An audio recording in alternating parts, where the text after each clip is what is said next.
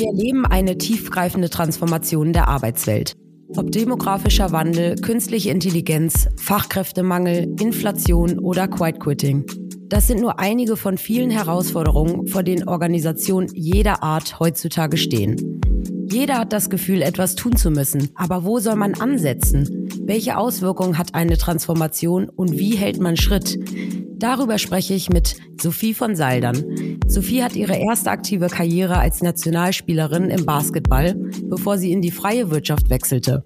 Heute ist sie Global Head of HR bei Covestro und verrät uns, was Spitzenteams ausmacht, warum Veränderung wichtig ist und welche Lösungsansätze dabei helfen, um alle auf den Weg in eine zukunftsorientierte Arbeitswelt mitzunehmen. Liebe Sophie, ich freue mich sehr, dass du heute bei uns im Podcast zu Gast bist oder besser gesagt nur bei mir. Alex ist heute nicht dabei. Das macht überhaupt nichts. Hauptsache du, ne? Also Hallöchen Sophie. Hallo Lisa, schön, dass ich da sein darf. Ich freue mich sehr und äh, genau bevor wir in die Arbeitswelt eintauchen, wollen wir natürlich auch ein bisschen über deinen äh, sportlichen Background reden. Und genau, ich habe es schon erwähnt, du kommst ursprünglich aus der Sportwelt und hier werden ja auch oft äh, Vergleiche zur Unternehmenswelt gezogen. Ne? Also vielleicht einmal vorab, was kommt konntest du denn aus der ersten Karriere und in deinen jetzigen Job als äh, Global Head of HR eines äh, globalen Chemiekonzerns überhaupt mitnehmen? Gibt es da Parallelen? Ja, tatsächlich mehr, als ich zu Anfang dachte. Auch wenn diese Parallelen häufig gezogen werden zwischen Sport und Businesswelt, habe ich am Anfang gedacht, mein Gott, das sind wirklich zwei völlig verschiedene Welten, als ich von der Sporthalle in meinen Bürojob kam und habe erstmal überhaupt keine Parallelen feststellen können, äh, weil es sich auch so anders anfühlte. Aber natürlich gibt es, ich komme aus einem Teamsport und das ist zwar ein bisschen trivial, aber natürlich alle alles rund um die Fragen, ähm, was macht wirklich am Ende ein, ein, ein performantes Team aus? Also welche Zusammensetzung braucht es? Welche äh, Erwartungen äh, müssen Teammitglieder verstehen? Welche Rollen haben sie? Und was ist der Unterschied zwischen einem Team, wo einfach gute Einzelspieler zusammenkommen und die Leistung in Ordnung ist und was macht ein Team eigentlich aus, wo die Konstellation so ist, dass wirklich die Summe aller Einzelteile mehr ist, ne? also eine wirkliche Synergie zustande kommt und wo man dann von High-Performance-Teams spricht. Und das ist sicherlich ein Aspekt, wo ich sehr, sehr viel mitnehmen konnte. Ja, Teamsport, ich finde auch immer, ich äh, komme auch aus dem Teamsport, ich finde, man merkt es schon an, äh, dass, dass das so ein bisschen leichter fällt, ne? Auch das Zusammenspiel mit allen und das ist ja eh klar, ne? Alles funktioniert im Team besser, als wenn man sich alleine auf die Reise Reise macht. So dieser Begriff Transformation, der ist ja auch riesig. Ne? Irgendwie ist es gefühlt auch wieder ein neues Schlagwort oder Buzzword, das überall rumschwirrt und jetzt gerade gefühlt noch mehr als jemals zuvor. Ähm, jetzt ist es so, dass wir, äh, ich habe es ja schon gesagt, man kann gute Vergleiche ziehen aus der Sportwelt, aber wir müssen uns nicht nur im Sport, sondern eben in der Arbeitswelt tagtäglich dieser Transformation stellen. Und es ist für jeden etwas anderes. Deswegen vielleicht nochmal bei dir persönlich, ähm, welches Thema treibt dich denn äh, gerade gerade besonders im Bereich Transformation so um? Hast du da was, was immer wieder quasi bei dir auf dem Tisch landet? Ja, also tatsächlich stimme ich dir erstmal zu. Also es ist tatsächlich so, dass mir der Begriff langsam auch schon ähm, inflationär häufig gebraucht wird, weil es im Endeffekt ja darum geht, sozusagen eine Reise zu gestalten und sich mit der Veränderung auseinanderzusetzen, ernsthaft auseinanderzusetzen. Und das Thema, ähm, also wir sind als Covestro mit vielen Transformationsthemen sehr intensiv beschäftigt. Das, was mich momentan gerade tatsächlich persönlich am meisten ähm, beschäftigt, ist das ganze Thema rund um die künstliche Intelligenz, weil das doch sehr groß wirkt und sehr stark wirkt und sehr vielschichtig, glaube ich, bespielt werden muss, um alle Menschen mitzunehmen. Ähm, und insofern, ähm, ja, also dieses, ähm, dass die Welt in einer solchen Frequenz immer neue Rahmenbedingungen äh, Rahmenbedingungen stellt, auf die wir uns einlassen müssen, mit denen wir jetzt zurechtkommen müssen von den großen Krisen der letzten Jahre.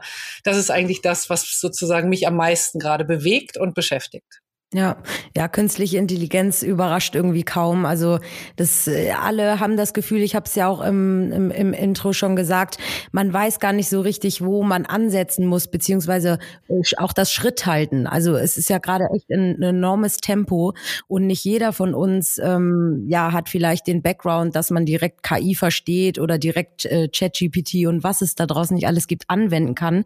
Und dennoch hat man das Gefühl, man muss es irgendwie ja, in die Organisation tragen, um eben Schritt zu halten, weil, naja, wir wissen nicht, wie die Zukunft aussieht. Deswegen Wenn jetzt ähm, du sagst äh, bei dir persönlich natürlich KI, ich glaube, da bist du nicht die einzige.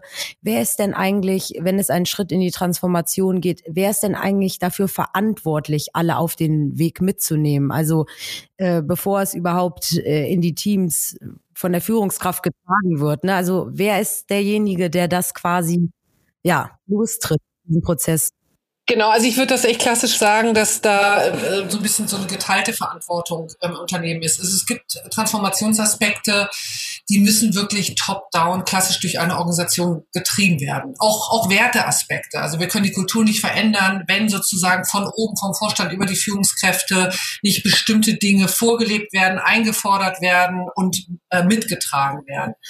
Ähm, wir sehen natürlich als unsere HR-Personalfunktion auch eine ganz, ganz wichtige Rolle diese, diese Belegschaft zu befähigen und partizipieren zu lassen an den transformatorischen Themen. Aber im Endeffekt ist es natürlich auch so, dass jeder Beschäftigte ähm, auch eine Eigenverantwortung hat, proaktiv sich zum Teil der Reise zu machen und beizutragen, ein Teil davon zu sein.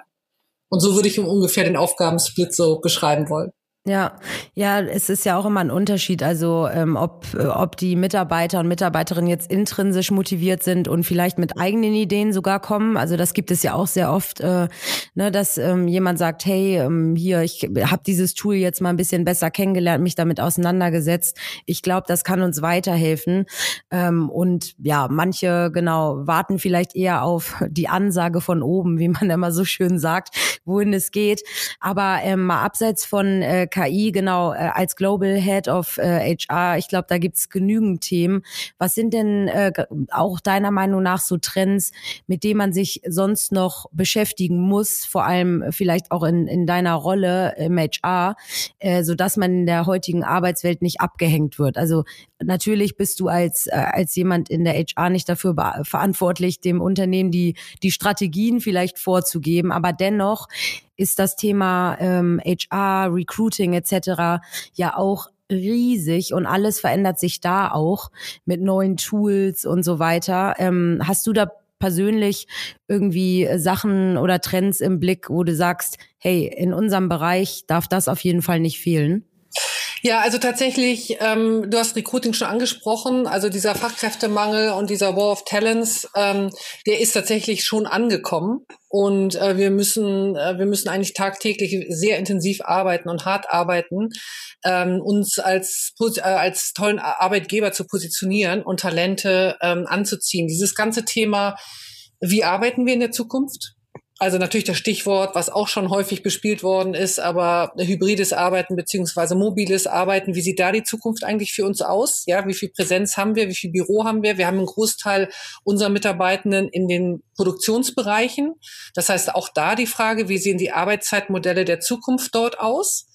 Und das letzte große transformatorische Thema ist tatsächlich, egal bei welcher Transformator, äh, Transformation, grüne Transformation, alle transformatorischen Themen, die ein Unternehmen halt hat, wie nehmen wir die Menschen mit? Also wie nehmen wir die gesamte Belegschaft als Gruppe mit auf diese Reise und zwar über alle Hierarchien hinweg. Und da ist es fast so vom Veränderungsprozess her egal bei welchem Thema. Ob es digitale Themen ist, also reine KI-Themen ist oder inhaltliche Themen zum Thema Nachhaltigkeit, das spielt eigentlich keine, keine Rolle. Die Mechanismen sind eigentlich immer die gleichen für uns. Aber ja, du, du hast es gerade angesprochen, sehr guter Punkt, äh, da, da wäre ich sonst später auch noch drauf gekommen, dieses Wie nehme ich alle mit? Ähm, denn es ist ein Unterschied äh, bei, sage ich mal, kleinen Startups oder kleinen Unternehmen, die vielleicht eher eine Handvoll Mitarbeiter haben, versus ein großer Konzern, äh, der sich auch noch mit der Zeit verändern muss. Ne? Also äh, wenn es jetzt, du hast es schon angesprochen, Nachhaltigkeit etc., alles Mögliche, was da zum Beispiel bei euch auch ähm, so einprasselt und woran man sich halten muss. Ähm, wie siehst du das bei, bei so äh, Transformationsprozessen, wenn es um die interne Kommunikation geht? Also macht ihr sowas äh, klassisch ähm, über die üblichen Kanäle wie Microsoft Teams oder Slack-Nachrichten oder sind das bei euch noch E-Mails oder äh, wie haltet ihr die Leute auf dem Laufenden und, und versucht sie mitzunehmen?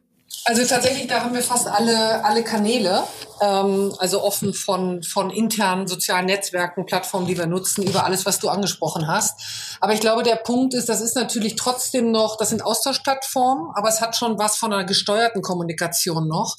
Ähm, bei den Themen, die wir gerade angesprochen haben, geht es natürlich darum, den Menschen Zugang zu dem Thema zu ermöglichen, es erstmal zu begreifen, zu verstehen, es ist nah, also anfassbar zu machen.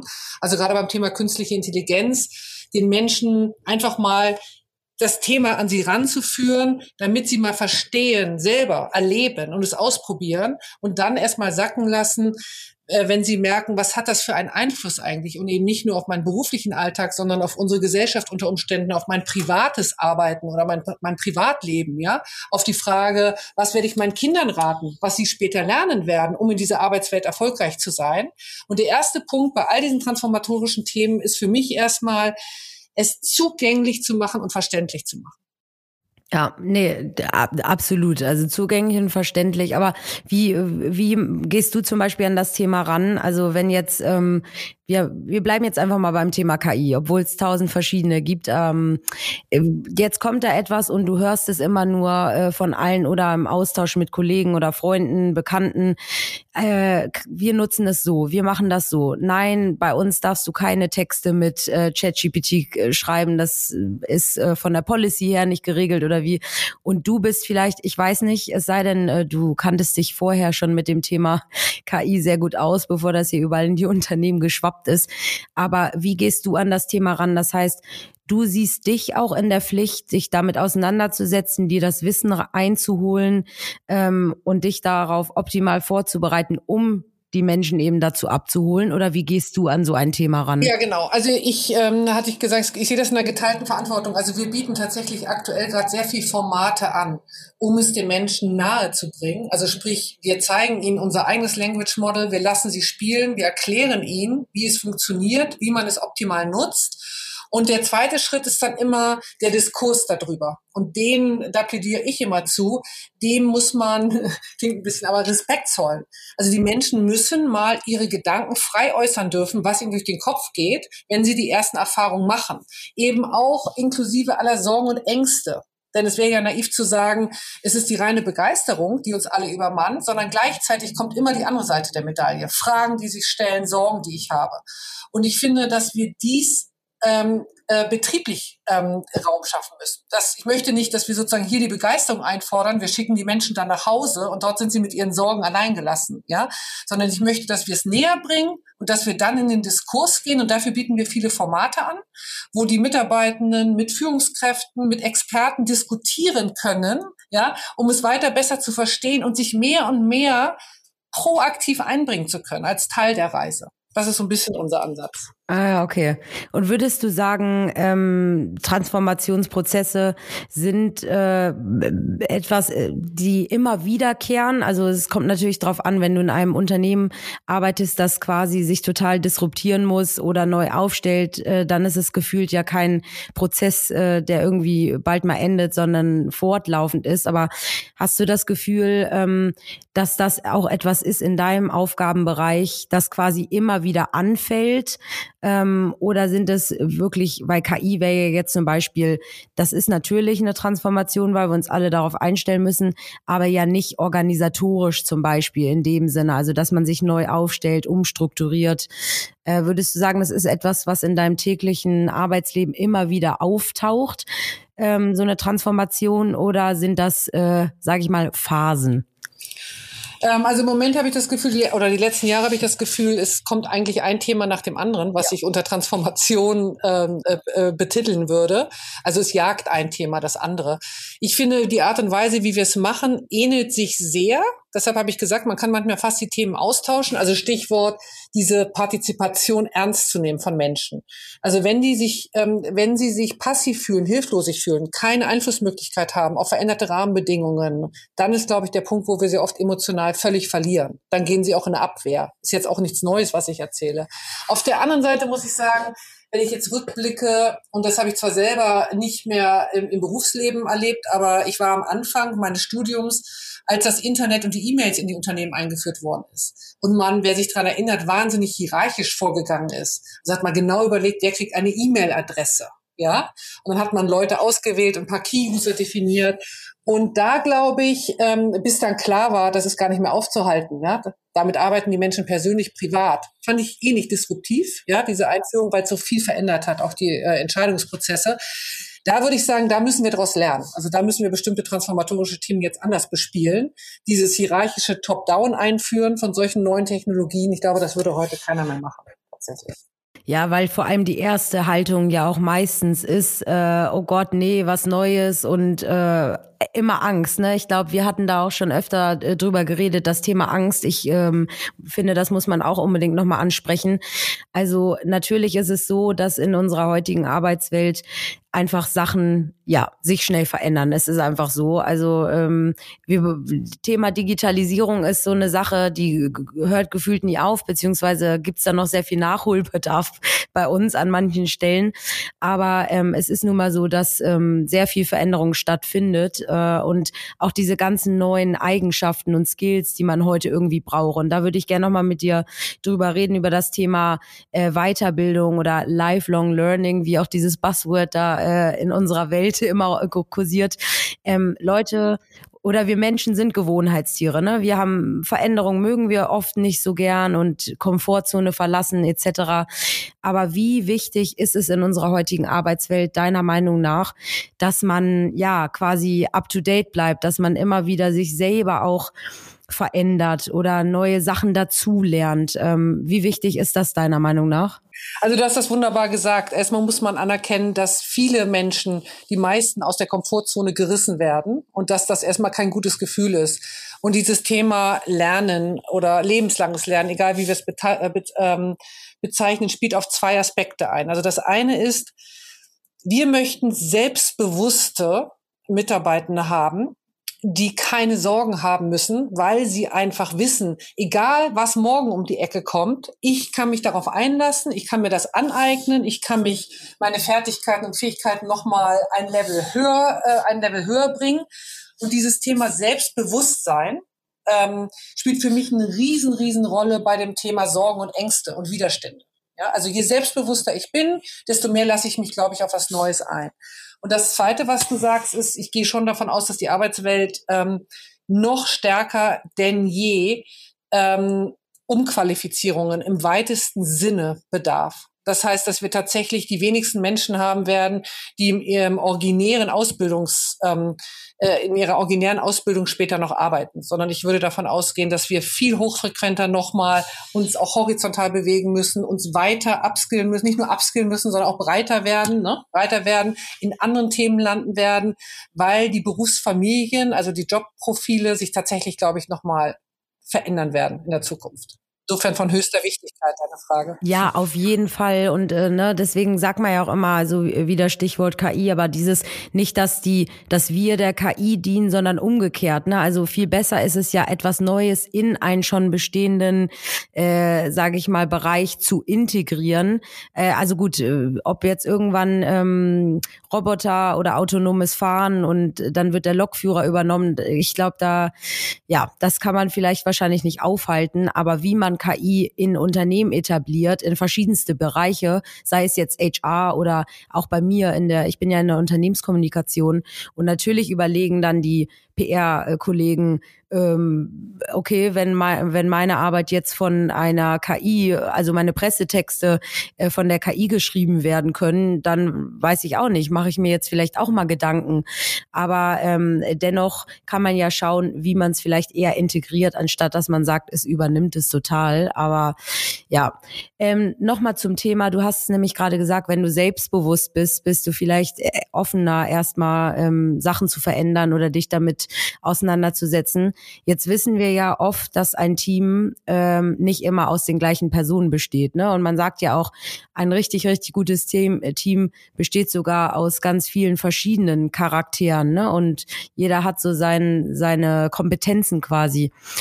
Ähm, jetzt habe ich aber vielleicht ein Team, das aus sehr vielen, ich weiß es nicht, äh, introvertiert ist da das falsche Wort vielleicht, aber aus aus Leuten besteht, ähm, die vielleicht nicht so einfach mitgenommen werden können, die intrinsisch selbst nicht motiviert sind, vielleicht äh, neu dazu zu lernen, weil sie sagen, oh, ich habe eh schon so viel auf dem Tisch und jetzt mich da noch irgendwie reinzuarbeiten.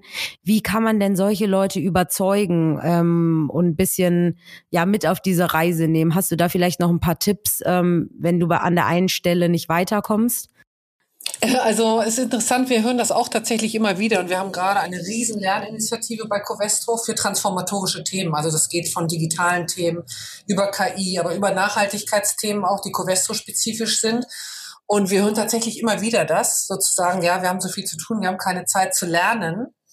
Ähm, da braucht es natürlich ein paar Argumente. Ne? Das lautet einfach, es gibt, es gibt gar keine Alternative. Also du kannst auf Dauer nicht aufhören zu lernen. Dann ist ja die Sackgasse eigentlich für jeden ersichtlich, ja. Für eine Organisation, aber auch für den einzelnen Menschen. Das führt ja nirgendwo hin. Das heißt, es ist wirklich alternativlos. Und ähm, es hat ein bisschen was damit zu tun, welchem Thema, welcher Priorität räume ich das Thema ein. Also wie viele Minuten am Tag oder wie viele Stunden die Woche gebe ich mir selber, um Pünktchen, Pünktchen, meinen Horizont nur zu erweitern, Inspiration zu bekommen, mich als Persönlichkeit weiterzuentwickeln, weil ich mal kritisches Feedback einfordere. Also alles rund um Entwicklung und Lernen muss einfach jeder für sich auch priorisieren. Wir priorisieren es als Unternehmen nach besten, besten Möglichkeiten. Aber ähm, die Zeit und das Engagement und das darauf einlassen, das ist das, was ich immer sage, so eine geteilte Verantwortung. Ne? Das würde ich mir natürlich mir auch von jedem einzelnen Beschäftigten wünschen. Ja, ja, zumal äh, genau, man muss, glaube ich, auch ein bisschen äh, dafür sensibilisieren. Also gerade, ähm, das finde ich auch noch ein sehr spannendes Thema, ähm, die verschiedenen Generationen. Ne? Also äh, es gibt einfach ähm, auch Teams, da kommen junge, frische Köpfe dazu und dann gibt es welche, die sind vielleicht schon ein bisschen länger da. Und äh, gerade die Jüngeren bringen vielleicht nochmal neue Blickwinkel mit rein, neue Themen und äh, dann das zu vereinheitlichen, beziehungsweise zu sagen, ähm, dieses, das habe hab ich aber schon immer so gemacht. Das ist, glaube ich, ja ein, äh, ein bisschen schwierig. Und gerade bei den Themen, also ich stelle mir äh, so etwas vor wie Nachhaltigkeit. Also wir haben hier auch die ähm, Themen wie CSR-Berichte und was da in Zukunft noch auf uns zukommt, ne, Reporting-Pflicht. Und ähm, das ist ja auch nicht so, als ob du das von heute auf morgen lernst. Also, aber du musst dich damit auseinandersetzen, weil beschlossen wurde, die Unternehmen müssen jetzt äh, anzeigen, ne, also was habe ich verbraucht, wie äh, gehe ich damit um, wie arbeite ich? Und ähm, dann zu sagen, nee, also da damit kann ich mich jetzt nicht auseinandersetzen oder ich habe keine Zeit, mich da jetzt einzulesen. Das wird ja nicht funktionieren, weil dann ist dein Job ja quasi Ne? Also das sind ja Sachen, die musst du ja in deinem Jobprofil äh, dann eben auch mitnehmen. Und da vielleicht auch nochmal, wie ist es bei dir äh, im, im HR? Also ich finde, ich bin ja auch in einem Unternehmen, das sehr viel mit HR-Themen, Recruiting und so arbeitet. Und ich finde, das ist vor allem ein Bereich, in dem letzt, in den letzten Jahren wirklich richtig viel Bewegung drin war und Transformation. Ne? Alleine die Art und Weise, wie man nach Talenten sucht, die Art und Weise, wie Talente einen auch erreichen. Ne? Ähm, was ist dein Eindruck im HR-Bereich? Also ähm, ich denke jetzt nicht, dass man, ähm, dass eine KI irgendwann die Jobsuche übernehmen wird. Also es ist jetzt schon so, dass man mit Tools natürlich viel mehr arbeitet als früher. Aber wie würdest du zum Beispiel im HR-Bereich die Transformation der letzten Jahre ähm, beschreiben? Und, und hast du das Gefühl, da ist noch mehr, was kommt in den nächsten Jahren? Oder weil ich finde, da ist schon sehr viel Unruhe drin. Bewegung drin? Ja, genau. Also wir sind halt immer in der Doppelrolle. Also einmal uns selbst natürlich zu transformieren, wie du gerade sagst. Also ich glaube auch nicht, dass die Selektion von Menschen rein KI-basiert geschehen wird. Das glaube ich auch nicht. Äh, warten wir mal ab, was die Europäische Union dazu auch sagen wird. Das glaube ich nicht, aber es ist ein starkes Instrument. Es bringt uns auch zurück zu der Frage, wen wir am Ende des Tages einstellen wollen und welche Kriterien und welche Kompetenzen für uns ausschlaggebend sind auf einem Arbeitnehmermarkt wo es wirklich sozusagen ne, auch die Forderungen oder die Wünsche an Arbeitgeber immer klarer adressiert werden, auch teilweise sehr fordernd adressiert werden. Ähm, äh, also da ist sicherlich viel, viel Veränderung. Dann natürlich, wie stellen wir sich uns auf als Personalbereich? Wie werden wir vieles sozusagen, müssen wir digitalisieren? Ja, und unseren, ich finde mehr denn je, unseren Mehrwert ähm, immer wieder tagtäglich beweisen. Äh, einer Organisation gegenüber. Dass das, was wir an den Tisch bringen, natürlich neben den ganzen Prozessen, sondern eigentlich ist ja unser Anspruch auch, die Belegschaftsperspektive von Themen, also auch die menschliche, den menschlichen Aspekt von vielen Themen beim Thema Führung etc. immer wieder aufzuzeigen, dass das eine der stärksten Business Cases ist. Eine gute Führungskraft oder eine schlechte Führungskraft, ja, das macht einen entscheidenden Unterschied, weil sie oder er auf 15, 20 äh, Menschen direkt wirkt, auf ihre Leistung wirkt, auf ihre Zufriedenheit wirkt. Und ich glaube, mehr denn je ist HR gefordert, tatsächlich diesen Mehrwert, den wir an den, den wir bringen, ja, immer deutlicher zu zeigen und, ähm, und auch sozusagen darzustellen. Ja, nee, das, das hast du sehr gut gesagt, weil man denkt immer, ich finde auch langsam dieser, ich, ich habe das Gefühl, ähm, dass der Begriff HR sich auch bald mal transformieren oder wandeln wird, weil ähm, der ganze Bereich hat mittlerweile so viel, äh, so viel Relevanz und Mitspracherecht in anderen ähm, äh, Bereichen der Unternehmen auch immer, dass ich glaube, es ist mittlerweile einfach schon viel, viel mehr als nur die Humanressource, sondern alles, was es eben äh, mitgibt. Und jetzt kommt auch noch, genau, äh, Fachkräftemangel habe ich auch noch äh, erwähnt. Ich finde, das kann man auch als Transformationsprozess beschreiben, äh, intern sowie extern, also von außen auch gesehen, ähm, wie sich der ganze Bewerberprozess verändert. Also man sieht es ja, wenn ich zurück, ich weiß nicht, wie wie wie sah deine erste Bewerbung aus? Also wie äh, wie hast du die noch verschickt damals oder wo hast du genau. geguckt? In schönen dunkelblauen Papier. Äh, Siehst du? Pappemappen, genau. Ja, Pappemappen, genau. Und dann, äh, weiß ich nicht, bist du wahrscheinlich noch äh, von, von Unternehmen zu Unternehmen gelaufen oder hast dich da mal persönlich vorgestellt. Heute ist es gefühlt, also bei, bei uns ist es teilweise so, dass da ist weder noch ein Anschreiben dabei, da ist gar nichts. Da landet einfach nur der Lebenslauf bei dir im, im Postfach quasi.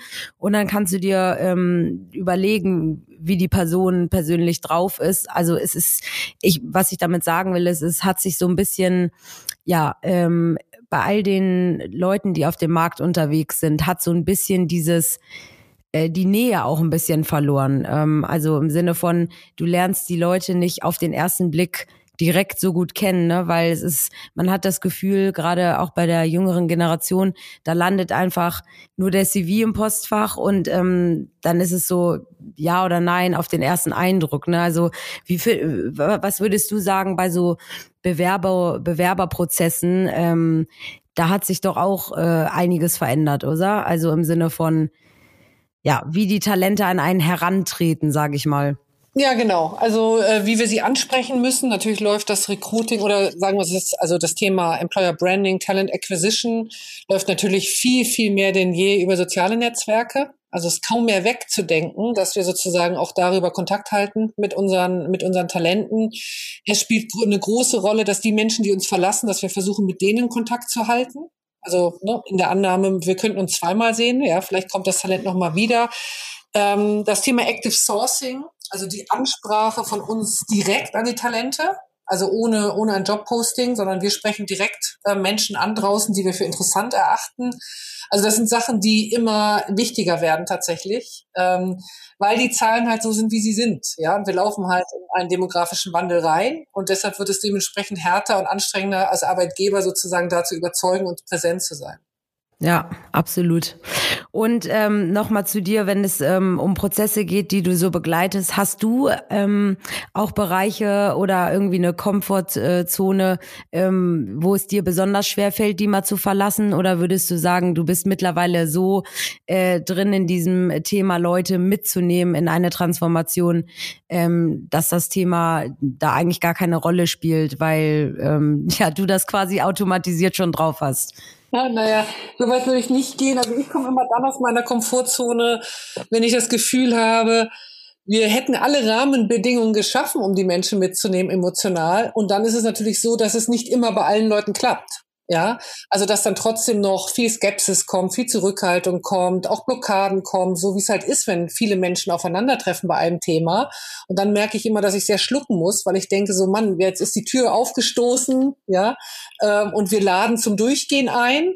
Und natürlich klappt es nicht immer bei allen Zielgruppen und bei allen Menschen. Und da äh, werde ich dann persönlich sozusagen manchmal so ein bisschen frustriert, ne, dass ich denke, was könnte man denn jetzt noch besser machen, um um die Menschen zu Beteiligten wirklich zu machen.